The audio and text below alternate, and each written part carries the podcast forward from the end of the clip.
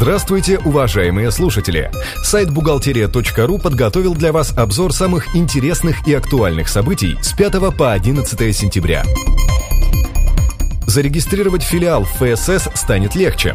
С 1 октября госорганы будут обмениваться сведениями по электронным каналам связи, не требуя с предпринимателей документы, которые уже есть у государственных служб и ведомств.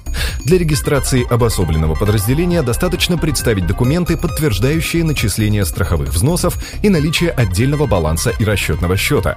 Остальные документы фонд запросит у других госслужб по электронным каналам связи. Ошибка в бухгалтерском учете является для налоговиков поводом искать необоснованную налоговую выгоду. Сам по себе факт обнаружения ошибок в бухгалтерском учете не дает инспекторам права снять налоговые расходы компании и доначислить налоги. Тем не менее, обнаруженная ошибка, как, например, противоречие между различными документами бухгалтерского учета, может быть использована как доказательство необоснованной выгоды.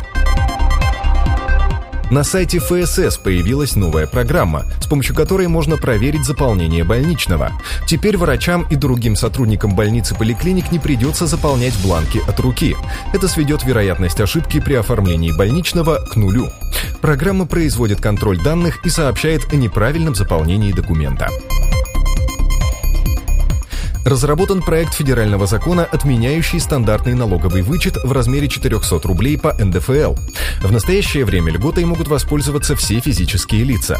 Минфин полагает, что отмена льготы позволит компенсировать выпадающие доходы субъектов Российской Федерации при применении увеличенного вычета на детей. Размер льготы для родителей будет увеличен до 3000 рублей, однако предоставляться он будет на каждого третьего и последующего ребенка. Сотрудницы, воспитывающие детей без супруга, могут рассчитывать на получение двойного детского вычета по НДФЛ. Чтобы получить данный вычет, сотрудница должна принести в компанию справку по форме 025 из ЗАГСа. Если сведения в справке указаны со слов самой женщины, то необходимо представить дополнительные доказательства, что она не состоит в браке, в частности свидетельство о расторжении брака или копию паспорта. А теперь немного криминальной хроники. Главбух осуждена за хищение более 7 миллионов рублей.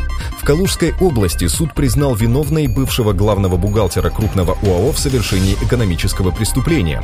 В течение двух лет предприимчивая дама путем изготовления подложных документов, представляющих право перевода денежных средств, похитила более 7 миллионов рублей. Теперь ей предстоит возместить нанесенный ущерб и провести за решеткой 5,5 лет. На сайте бухгалтерия.ру открыта подписка на лучшую бухгалтерскую прессу. Развивайтесь профессионально.